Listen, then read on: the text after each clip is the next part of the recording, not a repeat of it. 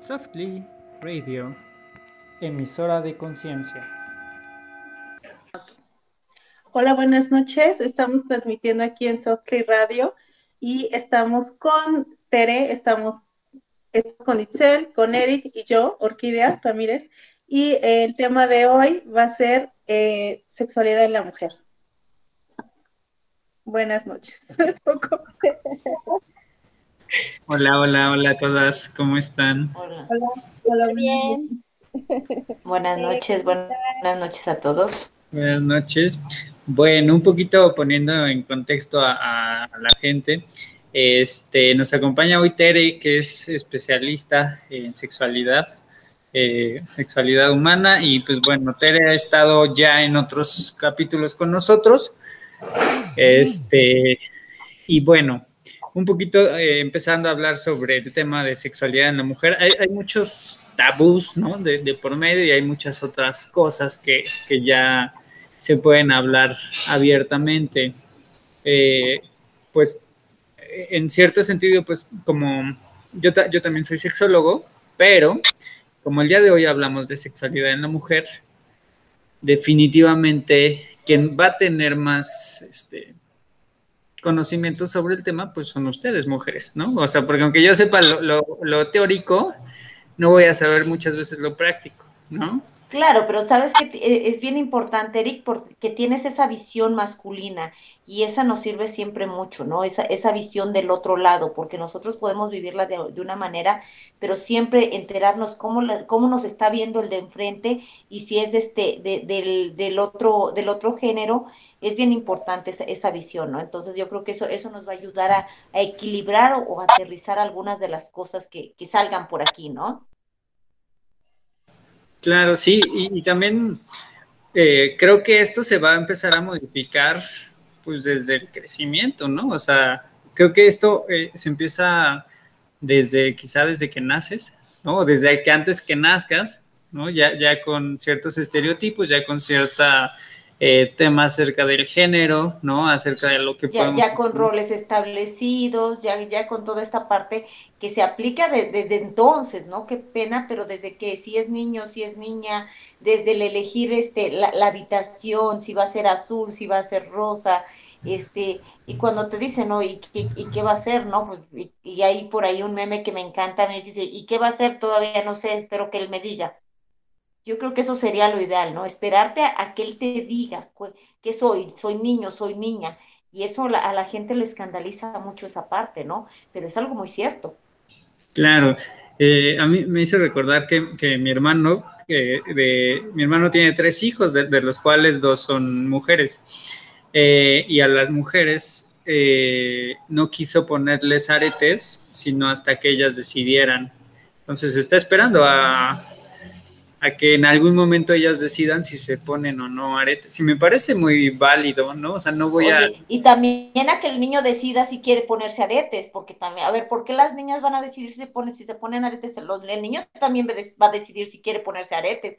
Esa es una parte que, que pocas veces se toma, ¿no? Que pocas veces se toma y dices, híjole, dices, y al niño también lo vas a dejar ponerse aretes y tú dices, a ver, épale, ese tema no lo he pensado, ¿no? Claro, que, justamente lo podemos visualizar más en nombres por ahí de la adolescencia, ¿no? Claro. Cuando ya o, más, o más chiquitos, eh, Eric, porque si estamos hablando de una orientación diferente, una preferencia diferente, nos encontramos con niños muy pequeños de 3, 4 años que dicen, yo quiero unos aretes como los de mi prima, ¿no? Yo quiero un vestido como el de mi hermana. Eh, ¿Me entiendes? Esa, esa parte también, estar a, tener esa apertura cuesta mucho, y más cuando te toca ese rol de papá, ¿no? Aceptar que, que, que tu hijo pueda tener una orientación diferente híjole, es un choque tremendo, ¿eh? Sí, claro, definitivamente. Aunque, no sé, yo, si yo tuviera un hijo o hija y quisiera ponerse aretes, muy seguramente yo establecería unos aretes de esos de imancito, ¿no? O sea, no, no para romper el, lóbulo, sino, sino que lo tenga ahí y si se lo quiero poner, pues se lo ponga sin lastimar su cuerpo. Y ya si en algún momento, ya cuando tenga algún criterio más propio, en ese momento. Adelante, claro. Claro, pero tú pero tienes esa apertura, pero ¿cuántas personas que conoces tienen, tendrían esa apertura si tienen un hijo varón? Sí, claro, muy, muy pocas. Inclusive en algún momento yo también me, llegué a poner el aretito que en la ceja, que en la oreja y eso. Y sí, mis papás cuando me vieron era así como, pero ¿por qué te lo hiciste? Pero, ¿no? Y, digo, muchos se van a sentir identificados si tienen un hijo adolescente que ya, ¿no? O que se pintan el pelo o este o que se lo dejan largo. Sí, o que van y se, y se, y se delinean los ojos, o la, las cejas se la marcan más, ¿no? Dijo, híjole, eso es un choque así de que no es que eso nada más es para niñas. Y tú dices, sí, puede ser un, un hombre muy hétero, pero le gusta este, este tipo de, de, cosas, ¿no? Entonces, e, es, ese, ese, es un choque eh, de pronto muy fuerte, ¿no? Claro, y que, y que eh, en este tema de, de sexualidad en la mujer muchas veces podemos asumir que esta sexualidad en la mujer siempre tiene que ser un ámbito meramente femenino, ¿no? O sea, yo diría, ¿qué, hay de aquellas mujeres que no les gusta ponerse vestido, que se gustan vestir de negro, por así decirlo, ¿no? O sea, en unos tonos más opacos. Sí, que no, que, no te guías por estereotipos, lo dijiste hace un ratito, ¿no? Y de que no, no te vas por lo establecido, de que porque soy niña me tienen que gustar los colores pasteles, ¿no? No sabes qué si soy niña, pero a mí me gusta vestir de negro, de azul, de rojo, de amarillo, y no tengo bronca, pero siempre viene esa inclinación al, a lo femenino, a lo suave. En los juegos viene esta parte de decir, ¿sabes qué? La muñeca, los trastecitos, el hornito. Oye, ¿sabes qué? No, yo quiero el camión de volteo, yo quiero los soldados, yo quiero...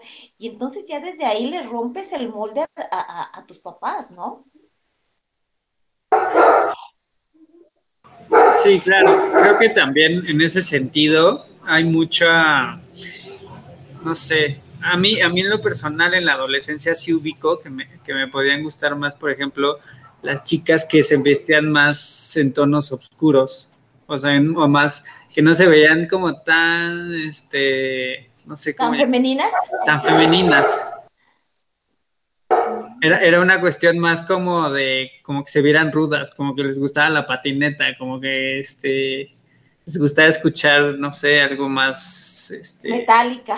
Algo más rudo, algo más, no sé, el ska, cosas así.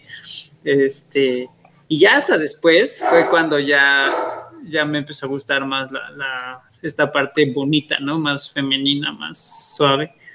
Pero sí identifico muchísimo que eran así mi top, este tipo de chicas como más rudas, como más este no sé cómo decir, sí, como más rudas, como más, este... Eh, Podría ser, pudo haber sido, Eric, algo de, rebeldía, algo de rebeldía, porque a, lo, porque a lo mejor a tu, a tu, mamá era, tenía mucho la idea de mujeres así muy suaves, o muy, muy femeninas, esta, esta parte de decir, no, yo no quiero eso, yo quiero la otra parte. Puede ser, aunque ubico que mi hermana, por ejemplo, eh, nosotros somos tres hombres y una mujer, y la, mujer es más, chica. Y mi hermana era así de jugar fútbol, este, le entraban... Era más ruda. Sí, mucho más ruda. O sea, ella este, jugaba luchitas con nosotros, este, o sea, era ruda, ruda, así. Este, tenía, tenía este, características más, más rudas y ya después, pues digo, fue creciendo y ya, ya se fue más, como un poco más femenina, pero aún así, este, siempre tuvo como esta carga más, este, como más de hacer cosas de hombres, ¿no? O sea, nosotros salíamos a jugar a la calle y ella salía con nosotros. Este, ¿Y se lo permitían tus papás sin bronca? Sí, sí, sí, sí, sí. Y era, padre. Y, al mismo tiempo era, era bonito porque yo me acuerdo que mi hermana, cuando era chica, eh, pues que, no sé, la peinábamos nosotros, ¿no? O sea, los, hermanos más grandes la peinábamos y así cosas como muy tiernas. Y este, digo, al final del día, ya que después de que jugaba y todo, pues ya terminaba deschongada, ¿no? Pero, pero era muy bonito, o sea, era, era como vivir esta parte femenina de ella y también su parte ruda o más masculina.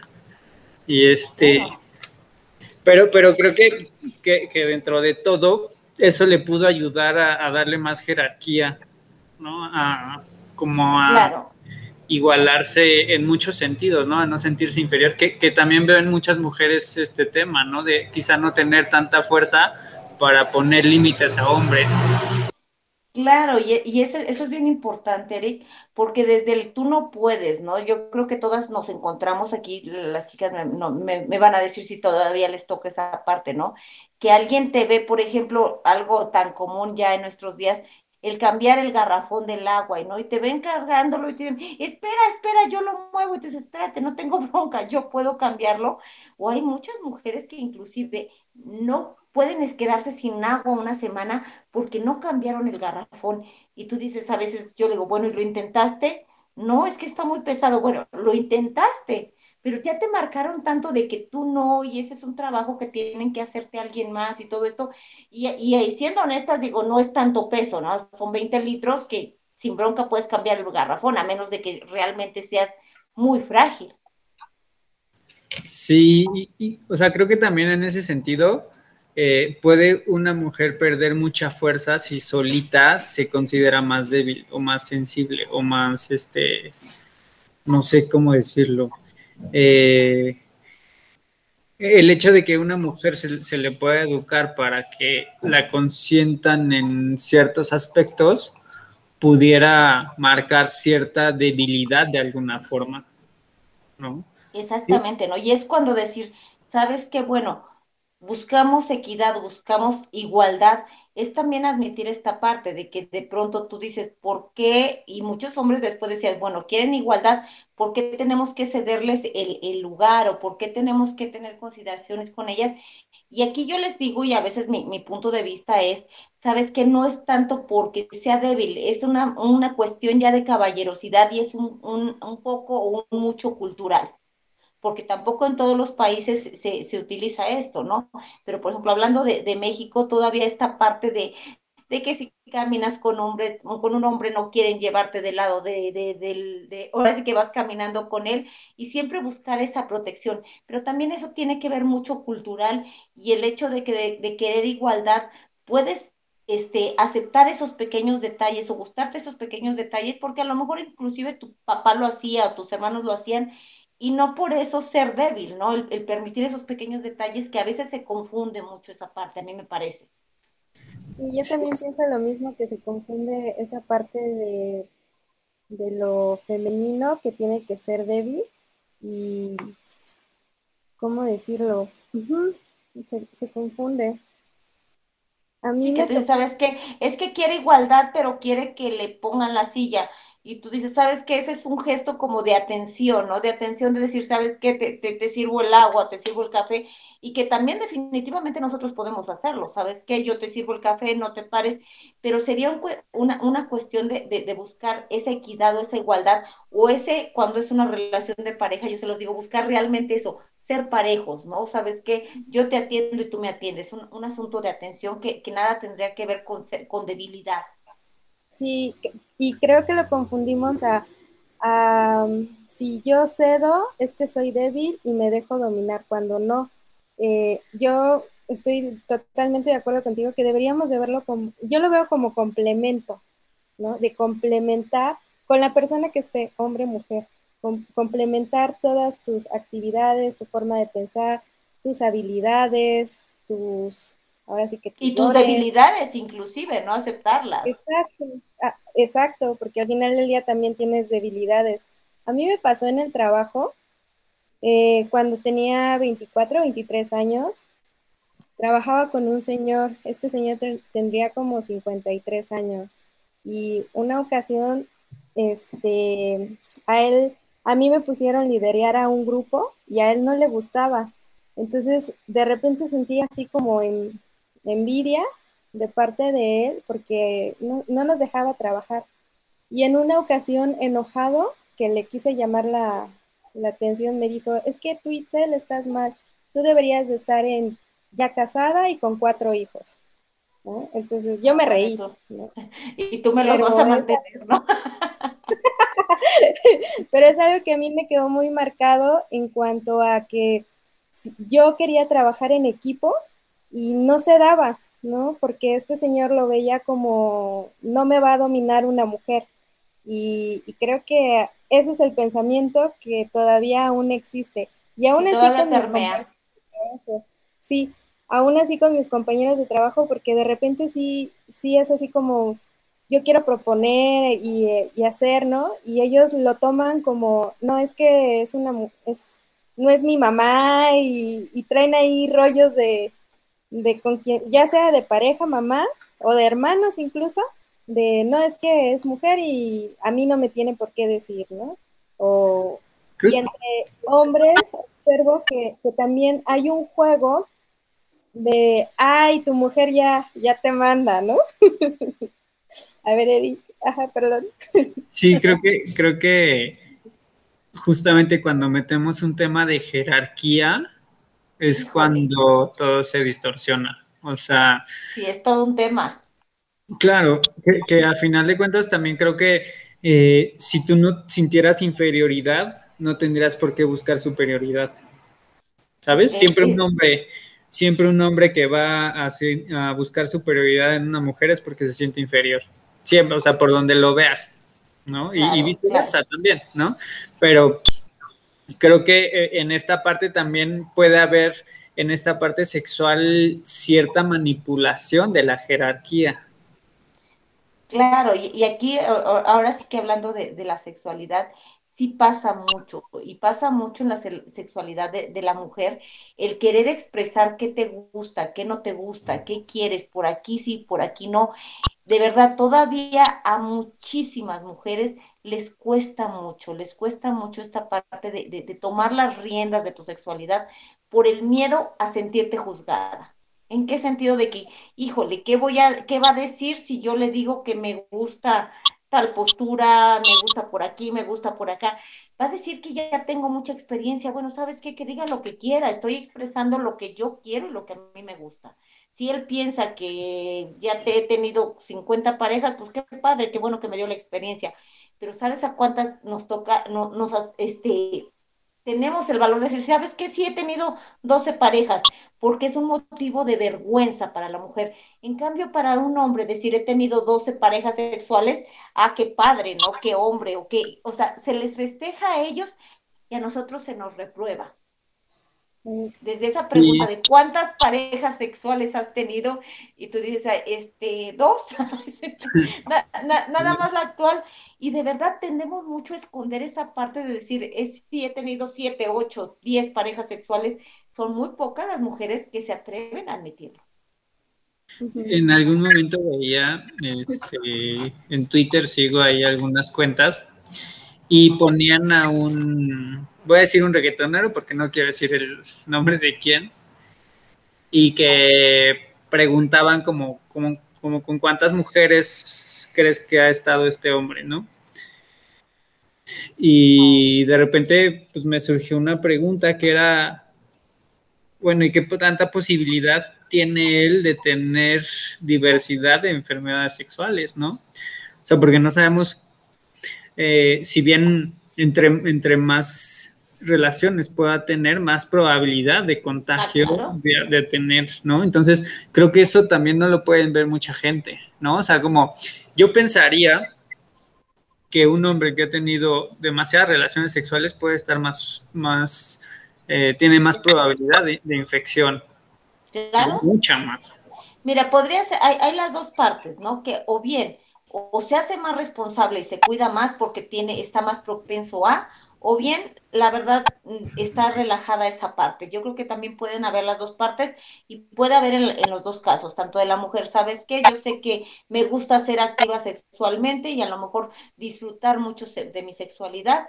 Y entonces, como diría por ahí, yo les digo un anuncio que, digo, ustedes son más jóvenes, pero no sé si les tocó verlo, este que decía, porque me quiero, me cuido y era, y era un anuncio de, de, métodos anticonceptivos, de condones, ¿no? Decía, porque me quiero, me cuido. Entonces, cuando entra esta parte de sabes que estoy activa sexualmente, me encanta, sabes que voy a buscar cuidarme, voy a estarme haciendo, haciendo exámenes periódicos, voy a estar este, viendo qué onda con mis parejas.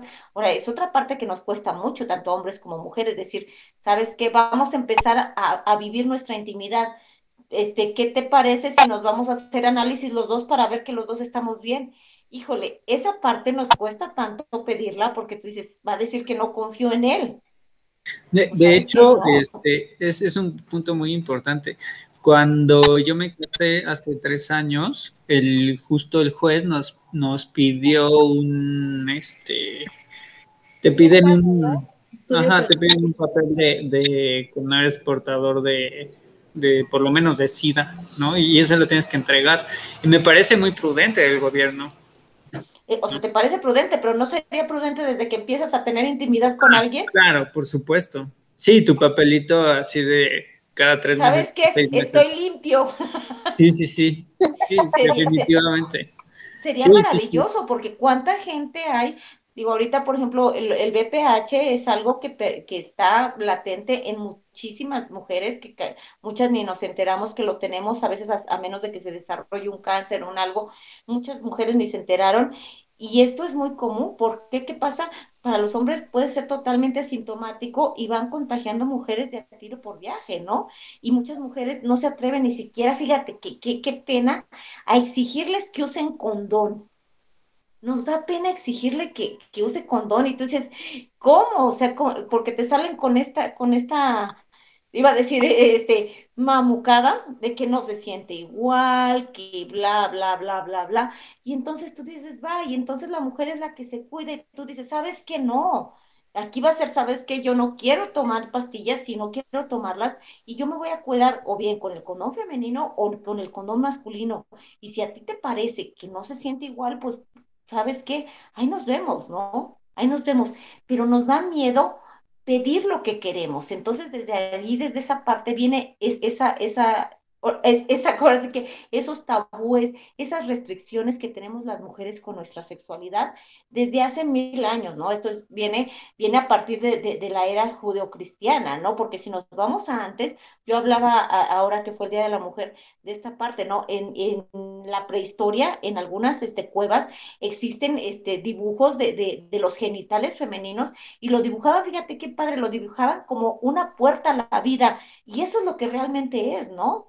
Una puerta a la vida. Entonces, fíjate cómo se, cómo se manejaba antes y después estamos hablando de un después, que fue la, la, la, época de judeocristiana, donde ya se nos hizo ver la sexualidad como algo malo, como algo este, reprimido, de algo, digo, ya empezó a ver ahí esta parte de que las mujeres no podían, si estaban menstruando, no podían entrar a los templos porque ya eres sucia, y ya nos empezaron a vender toda este, esta idea de que todo lo, lo, lo, la sexualidad femenina no era permitida.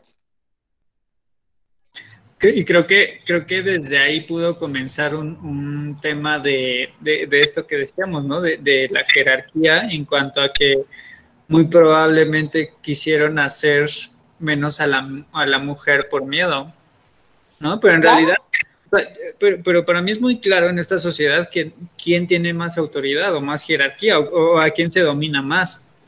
Tú puedes dominar a una, una gran cantidad de hombres con, con ciertos tipos de, de imágenes de mujeres, ¿no?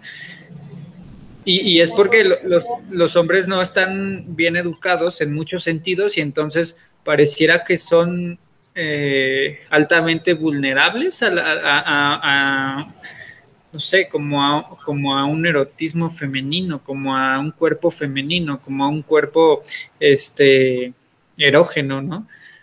Que, a mí se me hace, pues, muy malo, porque ¿cuánta gente puedes controlar a partir de mostrar unos senos? ¿Cuánta gente puedes controlar a partir de insinuar sexualidad, ¿no?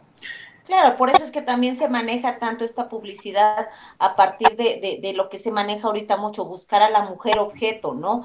Porque nos encontrábamos, eh, ahorita ya se ha censurado un poco, pero tú decías, te pasaban una chava aquí con poca ropa, con unas curvas espectaculares, y resulta que te estaban vendiendo un whisky, ¿no? O te estaban vendiendo un coche, entonces como que, ¿qué tiene que ver una cosa con otra, ¿no? Bueno, pero Sí, claro. ahorita en cuanto a las redes sociales, sobre todo TikTok, este, se está dando mucho eso de que los videos más vistos por lo general son de niñas muy descubiertas. Y es interesante, ¿no? Y- los comentarios. Fíjate, y, y, y venimos a esta parte, ¿no? Que entonces todavía no hemos cambiado eso, entonces todavía viene esta parte de que tenemos que enseñar para llamar la atención. Sí, es, es como esta, esta doble moral de, de lo que tanto se habla, ¿no? Claro, ¿no? Entonces, ese, es de, otra cosa en lo que decían de que los hombres están muy, muy mal educados, eh, me ha tocado ver algunos casos en donde incluso para utilizar también algún método anticonceptivo, porque las mujeres son las que se tienen que poner el DIU, eh, las mujeres son las que se tienen que este, tomar las pastillas, las mujeres son las que se tienen que cortar las trompas, o sea, las mujeres, incluso también eso, o sea, y el hombre solamente usa condón, o sea, sé que la responsabilidad de tener una vida sexual en pareja implica responsabilidad por ambos lados, ¿no? Pero ¿qué pasa esto en un matrimonio? Cuando ya tienen un niño, dos niños, ya no tienen familia, la mayoría de los casos siempre es la, la mujer la que tiene que tomar el método anticonceptivo o, o ciertas, o, sea, o lo que se tenga que hacer, pero los hombres no. ¿no? Claro, y esa, esa parte son muy pocos los hombres que aceptan hacerse la, la, la operación, ¿no? Que es una operación que sí les duele un poco, pero que es muy sencilla y que inclusive es reversible y todo este rollo, pero son muy pocos. Pero ¿sabes qué? ¿Cuántas mujeres lo, lo exigimos? De decir, ¿sabes qué?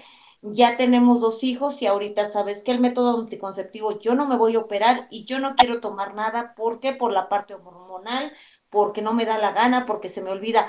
Entonces, o te operas o sabes qué, no más sexualidad o bien vamos a, no, aparte en la sexualidad. O sea, poner esa parte. Sí, y en la sexualidad me imagino también hay ciertas complicaciones eh, íntimas, no sé ustedes, eh, eh, sexólogos, lo que a veces te causa, no sé, porque tomaste la pastilla, porque estás muy hormonal, no estás este como que al 100 con tu pareja, a veces este, tienes dolores, a veces te, o sea, te surgen muchas cosas que a veces los hombres no consideran, ¿no? Realmente. Y es, em, es feo vivir, vivir esa parte, o sea, he tenido también amigas que me han comentado, ¿no? Que, eh, o sea, es feo cuando sientes algún tipo de dolor, algún tipo de incomodidad durante las relaciones sexuales, porque pues eres tú la que es la que la que tiene que, tener toda esa parte, ¿no? Los vómitos y no sé qué, el dolor de cabeza, o sea, es todo un tema, ¿no? Sí, pero aquí viene puede parte...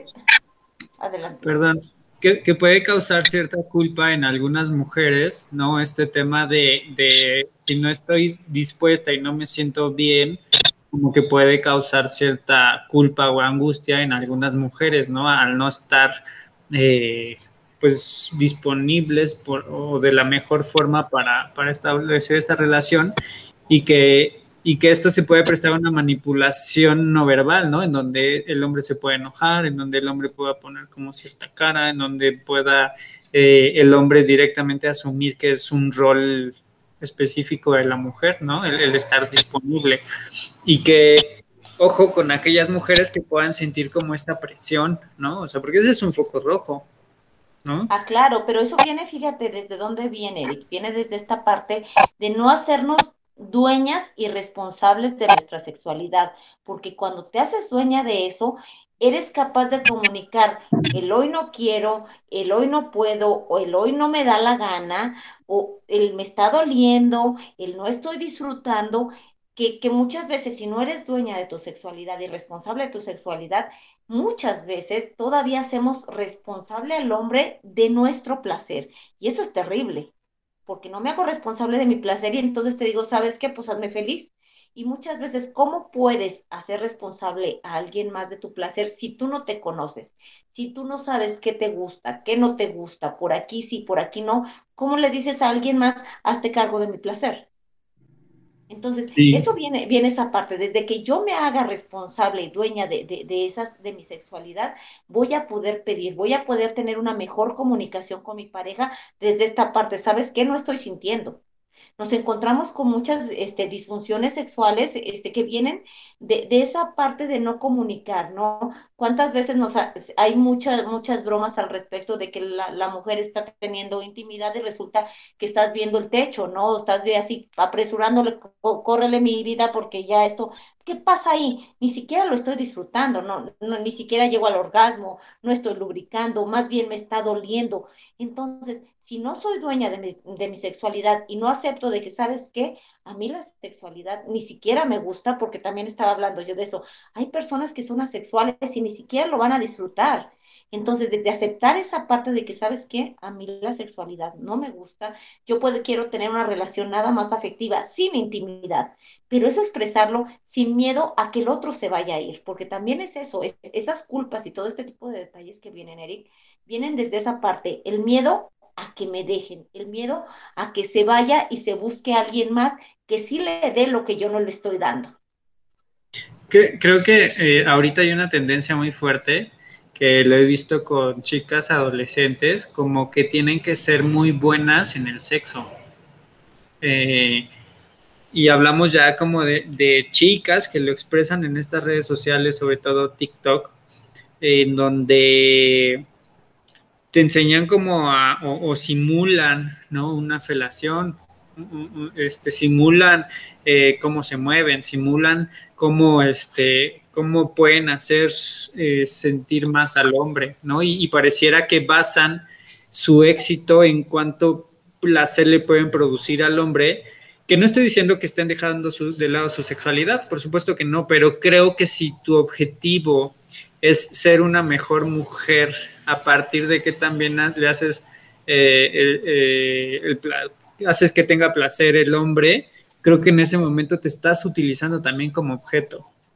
Sí, o claro, sea, aparte, aparte, estás pensando en el placer del otro. Y aquí sabes que cuando te haces dueño y responsable de tu sexualidad, me hago dueña de, de, de mi placer. Entonces, aquí es primero yo, y entonces, en la medida, yo les digo, ¿a quién le puedes hacer mejor el amor que a ti mismo? Todavía nos encontramos con esta parte de que te encuentras a muchas mujeres que no son capaces de autoerotizarse o de masturbarse. Porque te dicen, no, ¿cómo? ¿No? Dices, bueno, pues entonces te conoces, te has tocado genitales, te, te, te los has visto en el espejo y te encuentras con una gran cantidad que te dice, no, no me los he visto. Entonces, desde hacerte primero, eh, ¿sabes qué? ¿Qué me gusta a mí? ¿Qué quiero yo? ¿Qué, ¿Cómo me gusta moverme? ¿O cómo me gusta que se muevan? Más que cómo me gusta. Porque aquí, como, como lo están manejando todos estos videos y estas cosas, es, parece ser que yo me estoy vendiendo, estoy ofreciendo un buen servicio. Entonces, no, aquí es, es, es voy a compartir y es más bien no qué ofrezco, sino qué me gusta a mí, ¿no? Claro, y, y, si no quisiera, no quisiera dejar de lado el tema de que, que eh, admiro que las mujeres eh, más jóvenes, ¿no? No sé, que van en preparatoria, universidad, están más abiertas a esta parte erótica, a esta parte sexual, en, están más eh, como en busca de esta plenitud sexual. Solamente lo que yo sí cuestionaría es, bueno, ¿qué tanto esta, esta cuestión va más en función de que me vean bien? A que realmente sea una cuestión interna, ¿no? O sea, porque digo, independientemente de que te puedas mover muy bien, de que puedas hacer una felación de tal o cual forma, eh, creo que, que, cuando yo lo presumo en una red social, no me estoy dando cuenta de la implicación que la gente tiene sobre mí cuando ve ese video. Ahora, también hay una cosa, hay, hay un dicho, los dichos de las abuelas, digo, de pronto son muy sabios, ¿no? Y, y, por ahí hay un dicho que dice, dime de qué presumes y te diré de qué careces, ¿no? Y hemos, lo hemos visto, ¿no? ¿Cuánta, ¿Cuántas este, perfiles de, de, de las redes sociales vemos donde nos muestran parejas súper felices, nos muestran relaciones perfectas y cuando conocemos el, la parte de, o, o, a esas parejas en la vida real, nos damos cuenta que nada que ver. Sí, sí, definitivamente. Puede haber una compatibilidad muy baja, ¿no? En, en muchos sentidos. Y, y bueno, un viendo un poquito el tema de, del autoerotismo, eh, el tema de la culpa que bien mencionabas, eh, eso, eso generalmente yo lo veo con, con personas eh, como que entre más grandes puede ser más complicado, ¿no? Con, chicas eh, adolescentes entre, no sé, entre 17, 18 a 28, 30, creo que está más aceptado, pero, pero no sé, de lo que yo he visto, ¿eh? no estoy hablando como en, como en algo específico, como de 30 para arriba, como que puede haber esta escuela de, de chin, ¿no? Como que puede haber culpa, como que puede haber cierta angustia, ¿no? El tema de, de que una, una mujer pueda tener una, este, una hiperlubricación o un, o un orgasmo muy, este, muy, muy prolongado,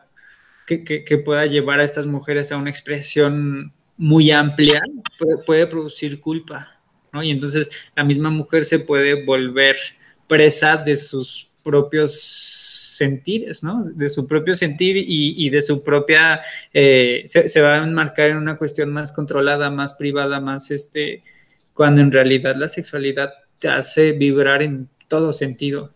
Claro, a lo mejor puede ser esta parte, eh, Eric, de que todavía viene mucho la parte cultural, la parte de la educación y la parte de haber recibido una, una educación sexual nula o bien una educación sexual basada en la culpa basada en la culpa. Entonces, ¿sabes que No tengo derecho a, sentir placer.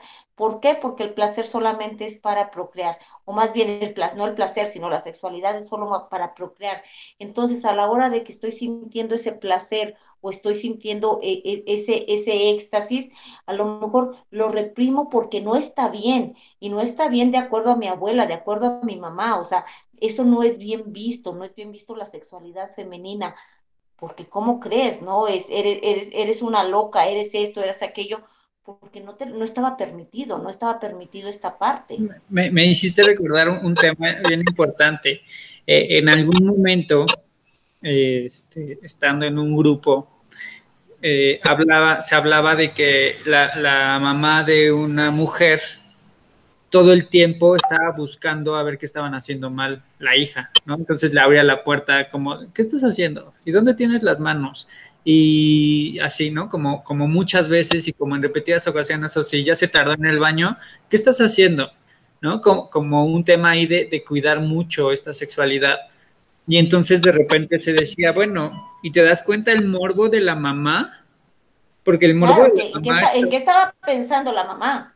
Claro, que entonces el morbo de la mamá hace que la hija tenga un tema de quizá estoy yo haciéndome cargo de un tema que mamá no pudo tocar y entonces ahora yo tengo que cuidar un temor que es de mamá y que no es mío, ¿no? Y entonces no vayan a pensar que me estoy tocando, que me estoy masturbando, que cuando ni al caso, ¿no? O sea, cuando a lo mejor ella no sé, estaba muy chica y ni siquiera pensaba en eso. Y, en algún punto dijo, bueno, ¿y por qué me, y por qué me cuestiona tanto que dónde tengo las manos? ¿Y por qué me cuestiona tanto que qué estoy haciendo?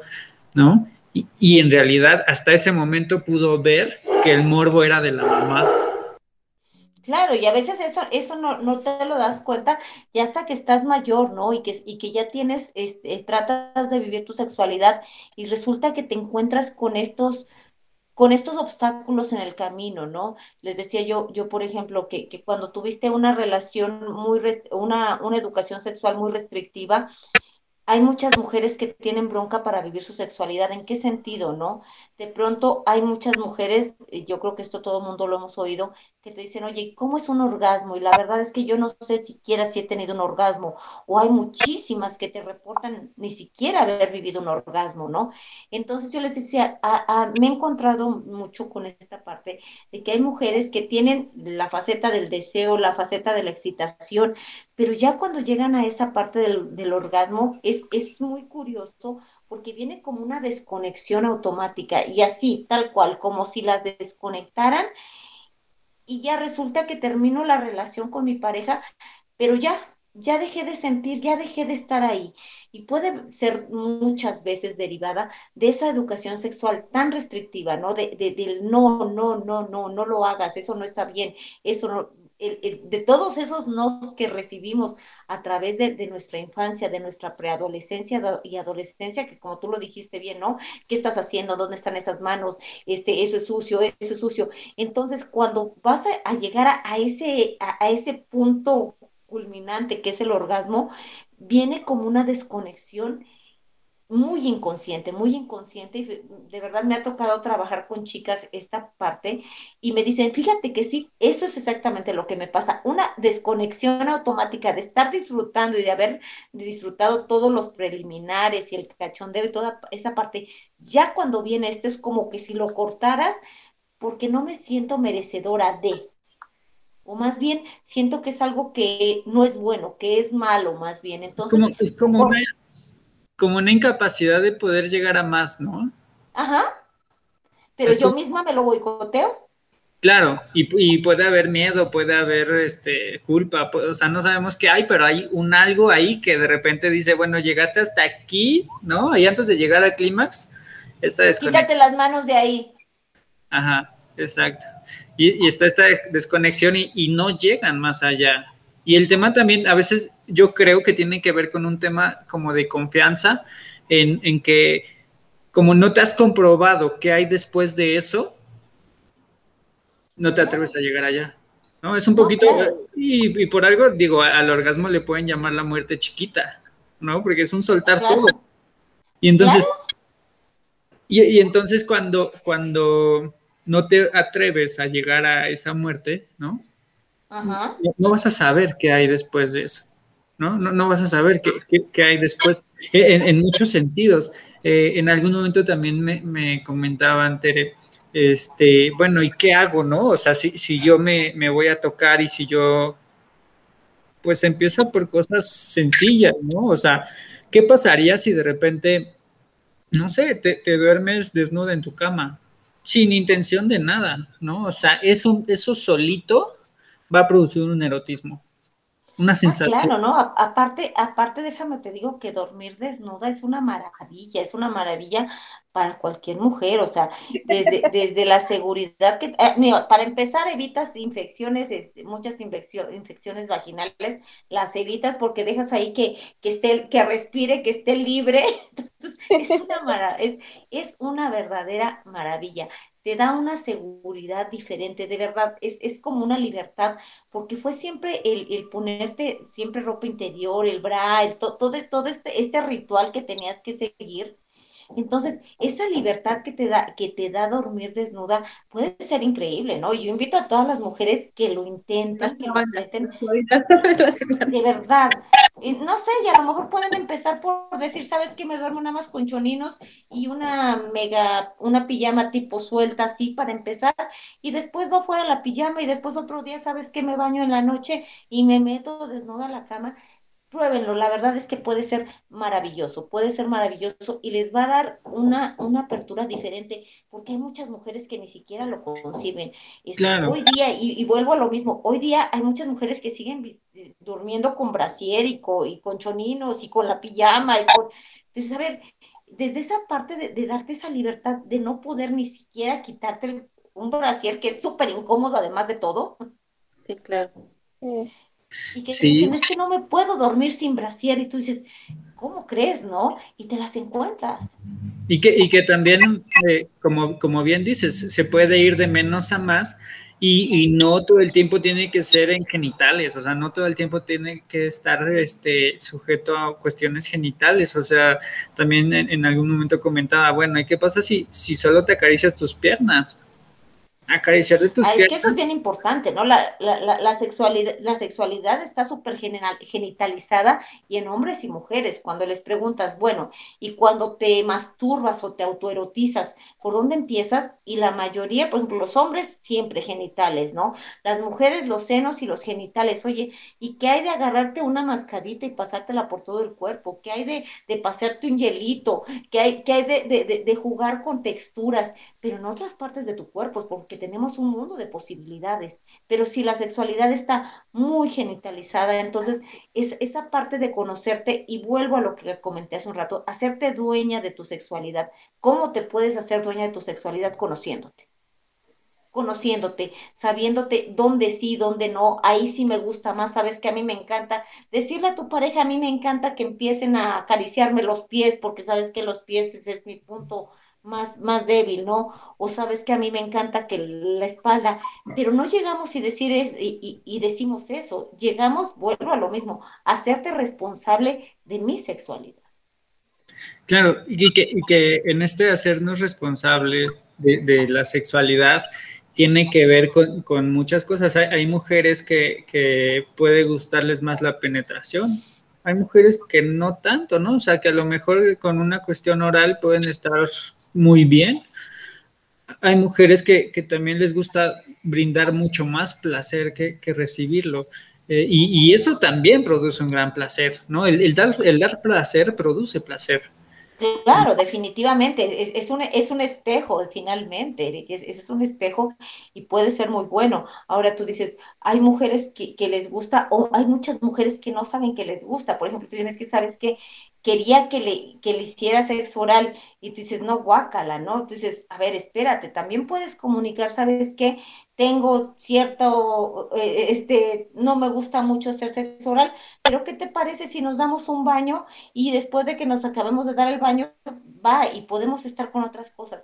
Hay mujeres que no les gusta y hay muchas mujeres que no les gusta recibir sexo oral por esa parte de, de que nos han vendido también, Eric, de que de que olemos mal, de que están feos nuestros genitales. Entonces, el hecho de que alguien de pronto te quiera hacer sexo oral a muchas mujeres les da pena porque dices, ¿qué, ¿qué tal si huelo mal? Bueno, ¿por qué vas a oler mal? ¿Te bañaste? esta parte. Entonces nos lleva a, esta parte de que hay muchas mujeres que utilizan un mundo, todavía las duchas vaginales hoy día se venden como pan caliente. Hay muchas mujeres que utilizan desodorantes femeninos. Cuando la, la, los genitales, la vagina es algo que se, que se limpia y se regula ella solita, que mientras no esté alterado el pH, no va a tener broncas pero de pronto nos ponemos tantas cosas, toallas femeninas con aromas y de, ya hay un mundo de aromas que son terribles para, para, para el pH, ¿no? Para el pH femenino y la altera. Si no tienes una condición de enfermedad, no va a oler, ¿a, qué va a oler? Va a oler a ti, ¿no? Si, si estás limpia, no va a tener un, un, mal olor, no va a tener un mal sabor. Entonces les da tanta pena de pronto sus genitales, pero esta es otra, eh, otra vez esa parte de que nos han vendido de que o huelen mal que nadie se podía enterar de que tenías tu periodo, este, porque era vergonzoso, te ibas a comprar unas, unas toallas sanitarias y te las daban en una bolsa de papel o en una bolsa negra porque nadie se entere que está... Sí, claro, como si te estuvieran vendiendo alguna droga prohibida, ¿no? Entonces, nos enseñaron esa parte de, de, esconder, esconder. Y entonces te decían, estás menstruando, y era terrible, ¿no? O sea, llegaba a pasarte un accidente en la escuela y que nadie se entere y tápate y todo el mundo te hacía casita porque era terrible que te, que te pasara un accidente porque se van a enterar y, eras inclusive motivo de burla. Qué terrible que, que siendo algo mm, tan natural y tan, digo, no, cuántos millones de mujeres somos y cuántas estamos en, en esa edad fértil, en esa edad este, reproductiva y todas tenemos periodo, ¿no? Y que, esto que, comentabas de, del olor y eso, ¿cuántas mujeres no les puede dar asco sus propios genitales en muchos sentidos, ¿no? no y no solo por el, olor, sino también en, el tema de cómo, cómo, cómo maquillo las cosas, porque pareciera que reconocer el cuerpo tal cual es es muy grotesco, ¿no? Es decir, eh, que, el corte del vello púbico, este, rasurarse, ponerse eh, tatuajes, este, como... Hacerse blancamiento, cortar los labios. Exactamente. hay, hay, todo un, un, tema ahí como de, de, de que pueda parecer, no sé si más limpia o más chiquita o más eh, no sé, o sea, bueno, ahí... Hasta infantilizada, porque tú dices, infantilizada, no voy a tener los genitales que tenía cuando tenía 12, 13 años, que no había vello, que no, no habían crecido los labios, que todo, toda esta parte que estaba infantilizada, ¿no? Porque era de una, de una adolescente, no los, no los voy a volver a tener, ¿no? Y qué pena que ahorita se están ofreciendo este tipo de cirugías, este tipo de blanqueamiento de productos para blanquear, y entonces nos siguen vendiendo tus genitales, están feos. Y yo les digo muchas veces a, a las chicas, bueno, están feos comparados con qué o con quién, con la pornografía. Pues mira, aparte de que ya tienen ciertos arreglos las chicas, hay mucho, muchos arreglos este, en cuanto a, la edición de esos videos que hacen que se vean diferentes, ¿no? Entonces, por más que te, hagas, difícilmente te van a, vas a tener unos genitales como tales o cuales, ¿no? Y entonces volvemos a, toda esta parte de, de, hacernos dueñas de toda esa sexualidad, ¿desde dónde? Desde un una, una autoconcepto sano, y desde que estamos pequeñas, ¿no? De, ese, de ese empoderamiento, se habla ahorita mucho de esa palabra, pero fíjate que sí es bien importante, ¿no? Para poder vivir una sexualidad plena, una sexualidad sana, sí necesitas tener, estar bien plantada con qué es lo que quieres y qué es lo que ofreces, ¿no?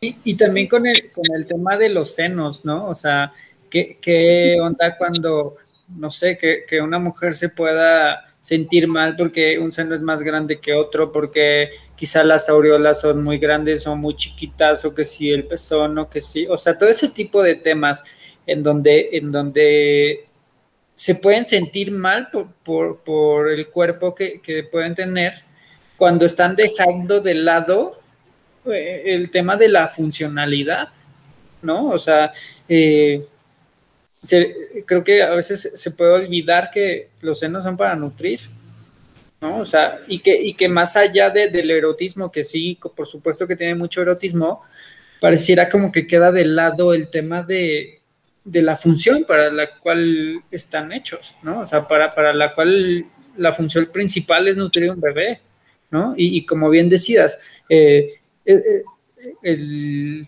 este tema de, las mujeres y, los genitales, claro que es una puerta a la vida y, la sexualidad es una energía tan fuerte, tan fuerte que crea vida.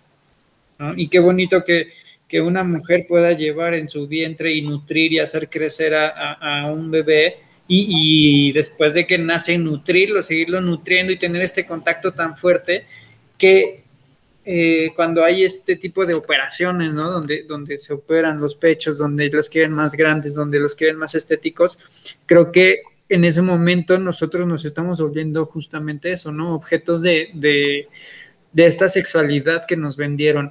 Que, ojo, no estoy en contra de una operación, por ejemplo, cuando si alguien tuvo cáncer de mama y, por temas de seguridad y, y de sentirse mejor se, se opera, ¿no? Pero creo que sí se puede meter mucho a discusión esta línea de, de cuando una mujer se puede sentir mal tan solo por la genética que le tocó. Claro, es que eh, eso sería un, tema del autoconcepto, ¿no?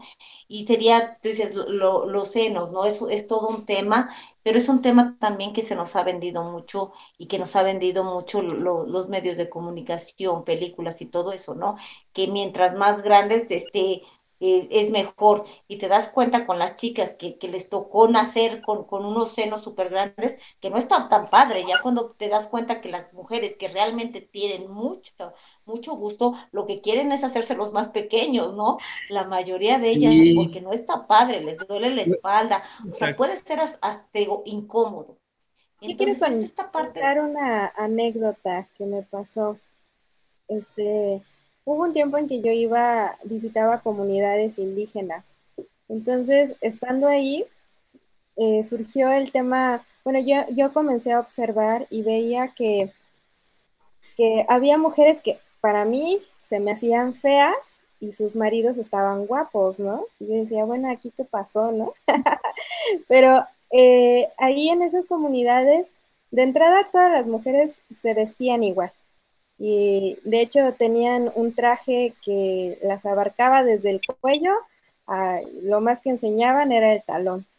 Entonces un día eh, me acerqué con un chavo que eran dos hombres, un, ya un señor grande y un chavo, ¿no? Que este chavo era enfermero, entonces estaba más abiertito, el señor que ya había, que era más grande, igual era una persona abierta. Y un día, este, yo les pregunté, les digo, ¿ustedes cómo escogen a sus parejas, no? Y me dicen, pues yo veo que mi pareja me caiga bien y me caso con ella. Y, yo les digo, no les gusta que tengan las caderas grandes o las boobies grandes. Y hasta ellos se sorprendieron con, mi pregunta, ¿no? Y me dice, no, dice, no, pues yo solo mm, conocí a mi pareja y nos llevábamos bien y nos casamos y ya tuvimos hijos. Y ahí comprendí que definitivamente éramos como de, pues sí, son, a pesar de que estamos en el mismo país, culturas diferentes, ¿no? De cómo ellos conseguían a sus parejas y cómo acá en la ciudad eh, se vive diferente desde esta parte, pues, lo que nos enseña, ¿no? más grande las ah, claro, lo, que te ha marcado. Ajá, entonces, definitivamente también yo a veces creo que la publicidad influye mucho, o estas modas que pues, nos influyen y, y creo que nos perdemos en cuanto a la estética de o juntarnos con, o, ajá, juntarnos, casarnos con, con una persona que creemos que es bonita, pero al final del día emocionalmente chocamos, ¿no? Sí, claro, ¿no? Cuando te dirían por ahí, cuando te fijas nada más en el estuche y no te fijas en el interior. Exacto. Bueno, y bueno, referente a esto, yo quiero opinar. Este tiene también mucho que ver con el amor propio, ¿no? Porque como lo mencionaba Tere, es eh, el autoconcepto del que tú te tienes. O sea, para poder disfrutar de una relación sexual plena, aparte de que te tienes que conocer, ¿no? Te tienes que sentir, te tienes que tocar, o sea, empieza desde el, desde el amor por ti, o sea, ¿cómo vas a expresar lo que tú quieres, lo que tú sientes a otra persona cuando ni siquiera lo, sabes tú. Entonces, empezar a hablarte bonito, el decirte chiquita, hermosa, preciosa, que miras, o sea, el, empezar a gustarte, el enamorarte de ti, ¿no? O sea, desde esta parte para que esos temas de em, autoestima, seguridad, el, tu cuerpo, el mostrárselo a otra persona, ¿no? O sea, sin, sin ropa, sin nada, el sentirte realmente atractiva, no solamente para otra persona, o sea, a fin de cuentas, si quieres una sexualidad plena, la tienes que vivir desde ti, me imagino. Ah, claro. Sí, claro. Que, eh, mira, ahorita me acordé de un ejercicio que, en algún momento tuvimos. Eh, y es como empezar a trabajar esta parte de, de, tu cuerpo y tu aceptación, ¿no? Y este ejercicio trata de que estés enfrente de un espejo, desnudo, desnuda, y te veas. Y te veas y, cuesta, ¿no? ¿eh? Claro, por supuesto que cuesta.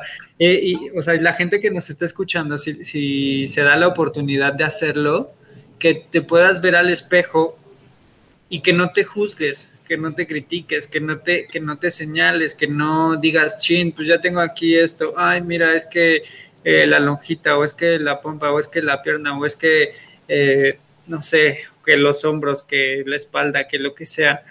Eh, a final de cuentas, creo que si tú en un principio no tienes la capacidad de verte tal cual eres, no vas a poder modificarlo, ¿no? Porque tampoco estoy en contra de que puedas querer un cuerpo bonito. O sea, claro que, que, está bien, solamente que si, que si nosotros tapamos desde una parte ególatra lo que no nos gusta ver, por supuesto que no lo vamos a poder quitar. ¿no? Bueno, claro, y también... lo que yo les digo, ¿no? Este, vete en el espejo y a lo mejor sin juzgarte vas a encontrar áreas de oportunidad definitivamente, pero sin juzgar, ¿no? Por supuesto. Y hay otro ejercicio que este sí está más fuerte, que este lo aprendí en teatro. Este, y es que tú te paras y la gente te ve, ¿no? O sea, y bueno, y en estos talleres de teatro, claro que hay categorías, ¿no? O sea, desde el que te muestras sin ropa o, solo con ropa interior o no sé. Pero hay una observación hacia ti. Sí, y el tema es que... y, eso implica todo, todo un trabajo interior. Sí, claro. Y, y, y, eso, por supuesto que te ayuda a verte tal cual eres. ¿no? El tema es que a veces nos sentimos incapaces de enfrentarnos a esta verdad o a esta realidad. Y, lo que hay ahí pueden ser miedos, ¿no? Puede ser miedo al rechazo. Porque si te, si te quieres mucho y tienes ese buen autoconcepto y toda esta parte, la inseguridad eh, de, de, mostrarte frente a otros va a existir, pero no va a superar la seguridad que tienes o el concepto que tú tienes, ¿no? ¿Por qué? Porque sabes que puedo pararme desnudo frente a alguien más y no sentirme intimidada por la mirada de esos, de esos alguienes, ¿no? Porque definitivamente cada uno nos va a ver desde, desde lo que él trae. Entonces, aquí, es, ¿dónde estoy parado? Y si tengo la seguridad de que no me afecte la mirada de cada una de esas personas, creo que estoy del otro lado. Sí, claro, y que ahí ya en ese momento se vuelve una cuestión también de, de asumirte humano, ¿no? Asumir que tu cuerpo, o sea, por supuesto que va a tener imperfectos y, que cuando tú los asumes, ya no pasa absolutamente nada, ¿no? Y, mucha de la gente que, que, puede abrirse a este tipo de cosas, a este tipo de desnudos o cosas así, en algún momento yo, yo estaba montando una, una sesión fotográfica así con desnudos y la propuesta era dime qué parte de tu cuerpo te gusta que te gustaría lucir, ¿no? Y entonces decía gente, ah, pues mis pies, ah, pues mis pompis, ah, pues mi cabello, ah, pues mi cara, ah, pues mis hombros, ah. Y entonces era, la, dinámica era eh, elaborar una frase y tomamos la foto de, de, la parte que te gusta de tu cuerpo, que te gustaría mostrar a los demás. Y entonces se, volvió muy, bonita. Esa, ya no la pude montar, esa exposición, pero si hay gente que le interese, la podemos hacer. La, podemos, la puedo retomar. Ya, ya, la, ya la haremos. ya la haremos. Sí, porque era, era muy bonito este, las fotos, porque eran fotos naturales, o sea, no eran nada photoshopeadas, o sea, sí buscábamos que que fuera una foto. una buena Claro, que luciera, ¿no? Había una chica que le gustaba mucho su cadera y entonces estaba envuelta en sábanas y las sombras y la luz, y se veía padrísima esa foto. Y entonces puso su frase y, todo. Pero eso eh, te da eh, una noción de, la apertura que tiene la gente y es muy padre y es muy bonito. Y este tipo de, de sesiones fotográficas que donde también yo he participado, se, se vuelve una cuestión como de, de, darle a la gente esta apertura sexual, porque si bien pues no tengo el mejor cuerpo, no tengo eh, el mejor ángulo, no sé, no, no me considero la persona. Tienes, pero tienes esa aceptación. Claro, y, y, eso es, y eso es lo importante, ¿no? Entonces, participar en este tipo de cosas era, era muy humano y, de verdad que se quitaba la parte este, genitalizada del, erotismo, porque cuando a mí me tocó participar en estas sesiones fotográficas, había tres, cuatro mujeres desnudas y, pues yo también, ¿no? Pero estábamos en sesión y era, y era una cuestión tan bonita, porque era una cuestión humana, no, no era una cuestión este, como morbosa, como sucia, ¿sabes? Era una cuestión como de, de, bueno, tienes frío, pues tápate, ¿no? Este, oye, ¿te gustaría que la fotografía fuera esto, esto? y era muy padre, muy, muy padre. Este, digo, al final ya, ya no pudo salir, pero sí sería bueno. Vamos a retomar ese proyecto. Sí, claro. Lo hacemos. Sí, ¿no? si hay gente que, eh, quiera colaborar. Que claro que sí. Vencer el miedo, los que se tomen la foto, ¿no? Vencer el miedo a lo mejor con algo que, que, que sientan que a lo mejor les puede dar pena o un poco de inseguridad ¿no? Mostrarlo, muéstralo, ¿no? No pasa nada, ¿no? O sea, a fin de cuentas eres tú y si tú te aceptas, pues qué importa si el mundo no te acepta o si te acepta o como lo vea, ¿no? Sí, claro.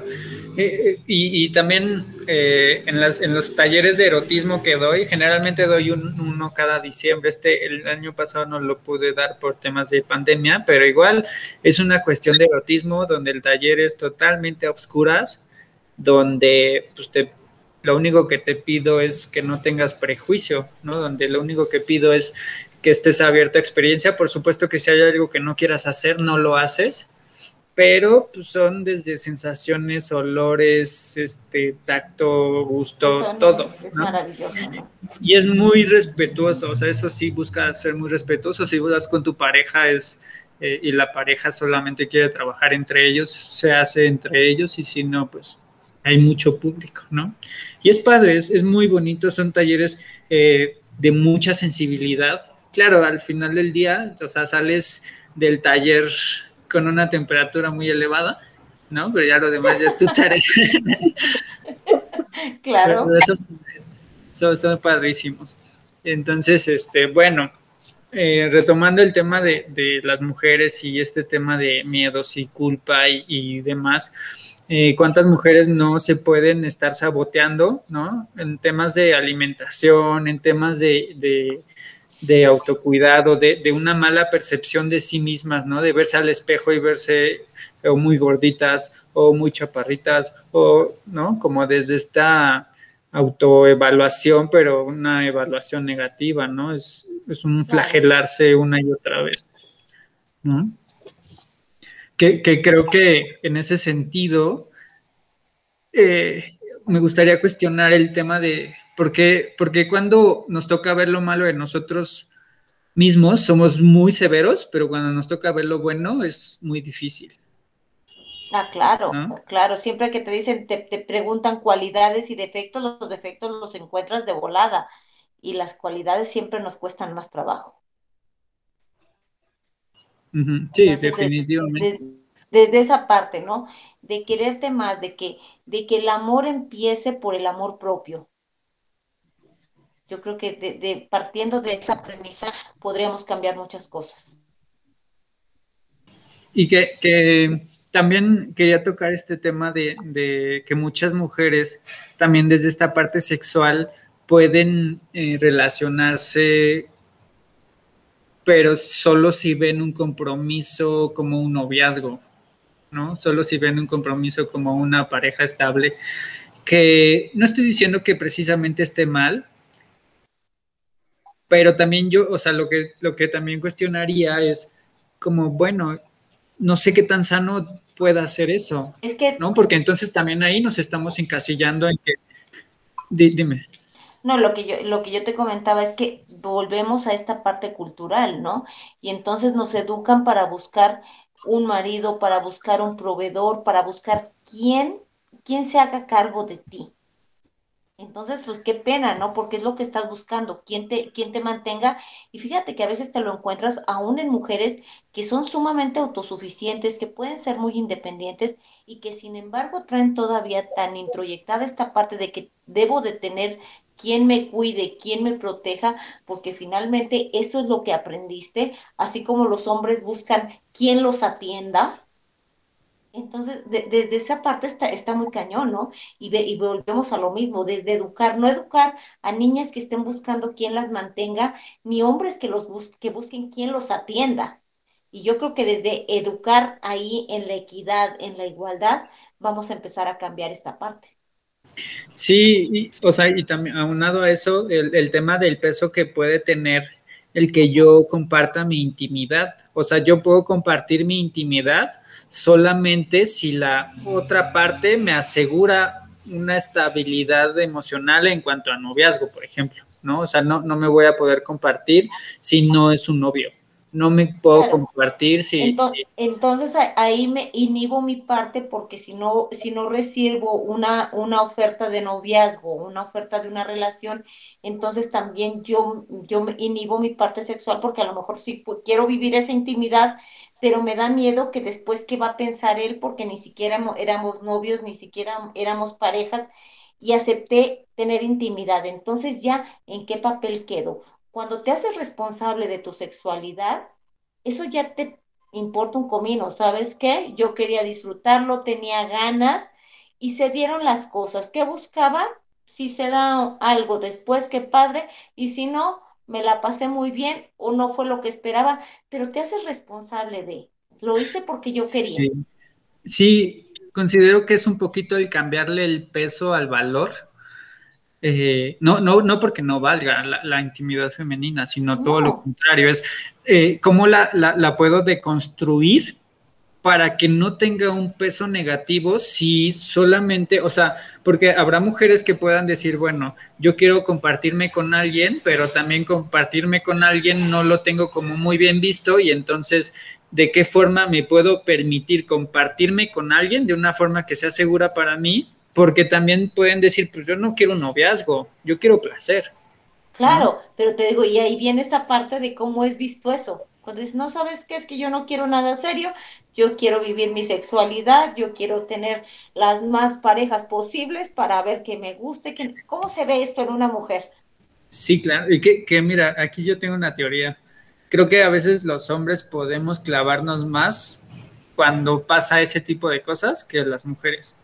O sea, las mujeres pueden tener una cuestión más de, ok, nada más era una vez y ya, ok, solo era placer y ya, y los hombres no. O sea, los hombres considero que podemos clavarnos más eh, y no solo vamos a querer una vez.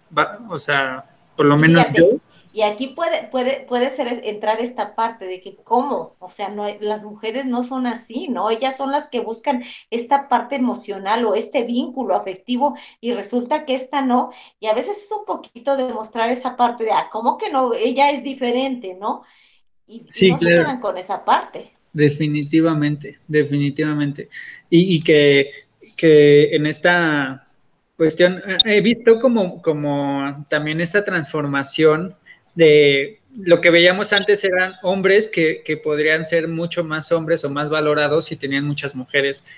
Y ahorita noto una tendencia de mujeres que son más valoradas si tienen muchos hombres. Que, que es en adolescentes, por supuesto. ¿no? Claro, claro.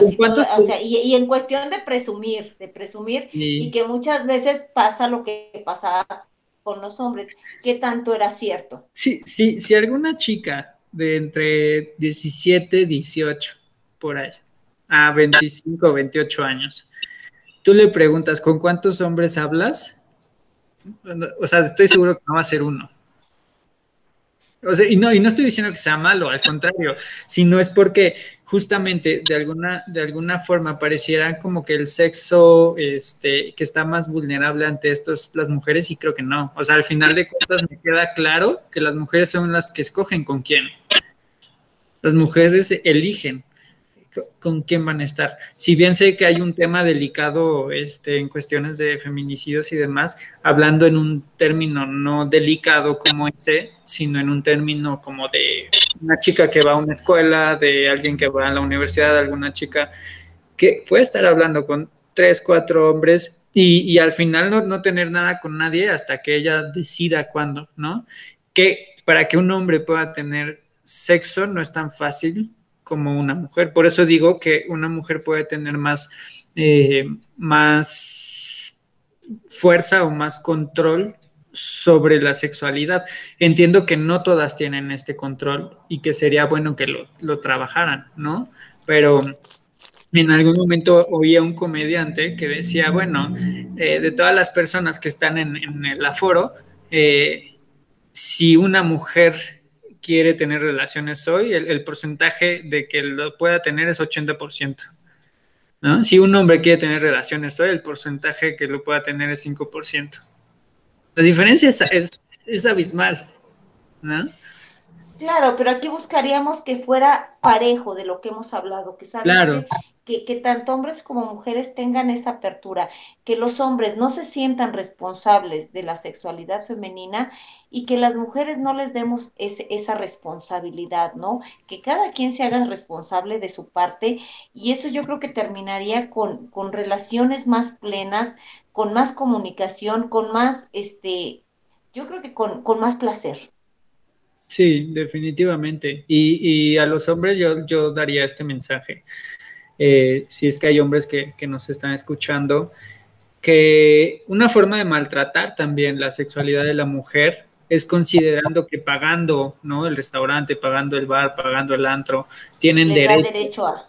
Sí, por supuesto que no, en ningún momento. Y, creo que esa es una forma de, abuso, ¿no? Por lo menos mental, independientemente de que se lleve o no a cabo, eh, porque no estás comprando un objeto, ¿no? O sea, creo que eh, hay algo que, yo he pensado siempre y es que yo creo que no, yo nunca pagaría por sexo.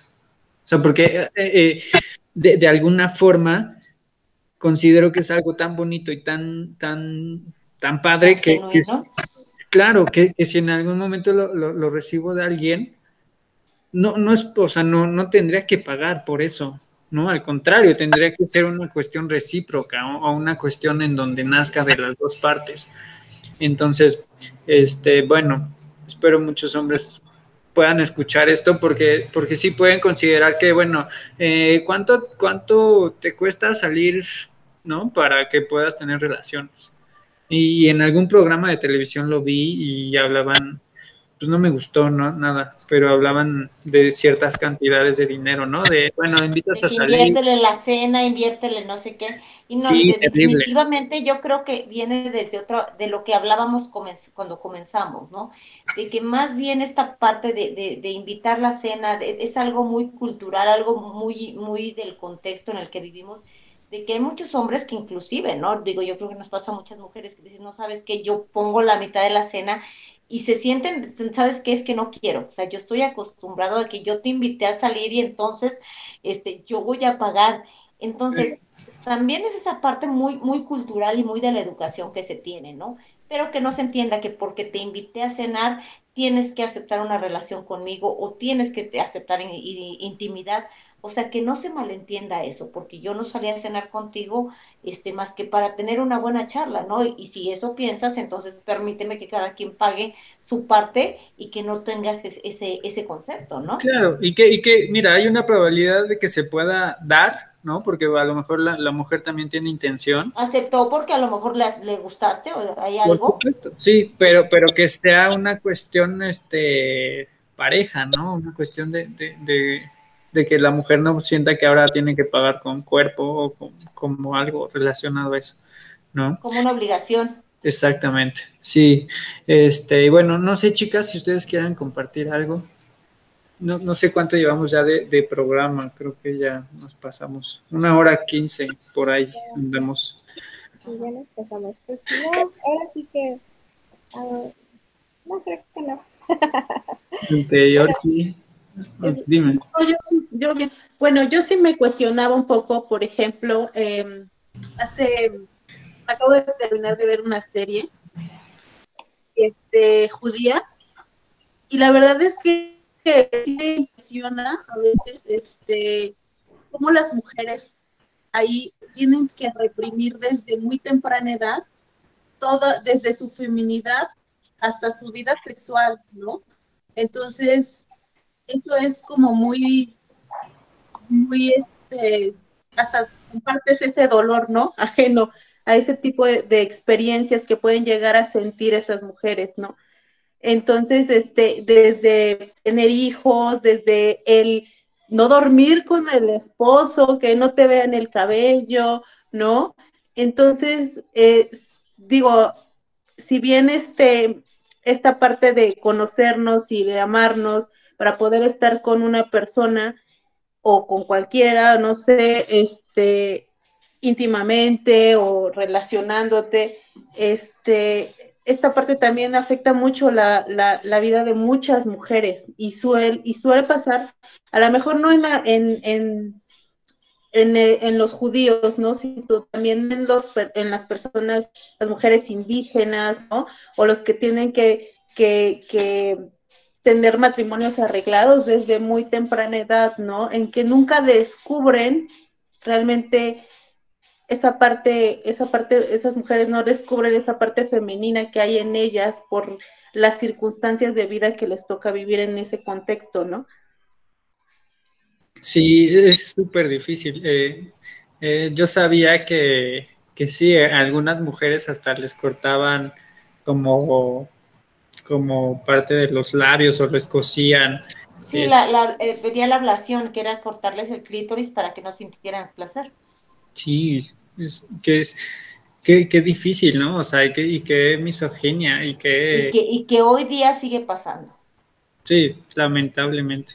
O sea, eh, bajo, bajo qué bajo qué premisa tienes la libertad de prohibirle el placer a alguien más, ¿no? O sea, creo que hay una, una cuestión ahí bastante no sé, transgiversada, no sé cómo llamarlo, pero... Claro, porque aparte, fíjate, ni se enteraban de esta parte, ¿no? Que cortaban a lo mejor el botoncito del clítoris, pero ni siquiera se enteraban de que el clítoris son más o menos 8 centímetros y que tiene 8000 terminaciones nerviosas y que a lo mejor cortaban una parte, pero no cortaban nada. Y ellos ya con el hecho de cortar ese, ese, ese botoncito pensaban que, que te quitaban todo tu placer, cuando lo dijimos hace un rato, ¿no? Este, está muy genitalizada la sexualidad cuando es un mundo, no es todo el cuerpo, que puede ser una zona de, placer, una zona erótica. Entonces, este, el pensar que, estaba todo en, ese botoncito ahí y quitarte ese placer diciéndote no tienes derecho al placer. Claro, que, que, a la gente que, ahorita, ahorita que decías esto, la gente que considera que no puede darse como este placer o que no le es tan fácil, en algún momento que me acuerdo que le dije a, una chica, le dije, ok, está bien. dije, toma té negro y trata de dormir desnuda. Santo remedio. ¿Algo, algo, algo pasó? Sí, claro, el té, el té negro te sube la energía sexual terriblemente y, la canela también, ¿no? Entonces estás un té de canela y, bueno, vas a andar sudando en la noche. Entonces te sube la energía. Ajá. Entonces, pues bueno, este, creo que ya nos, nos, nos pasamos del tiempo hoy. Este, algo, algo con lo que quieran cerrar, Tere, alguna recomendación para la gente.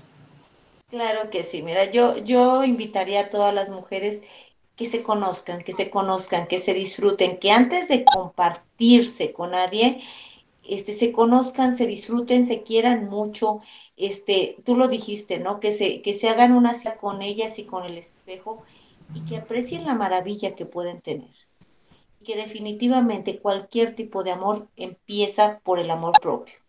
Y si se quieren ellas, ya el resto se va a dar solito. Sí, claro. Aceptación, aceptación. ¿no? Bueno, muchísimas gracias, gracias Tere, eh, gracias Orki, gracias Itzel. Este, bueno, esperamos que nos sigan en, nuestras redes sociales, en, YouTube, en Facebook como eh, Softly Familia con Amor.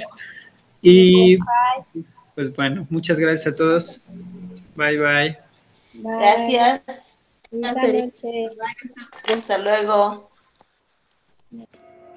Softly Radio, emisora de conciencia.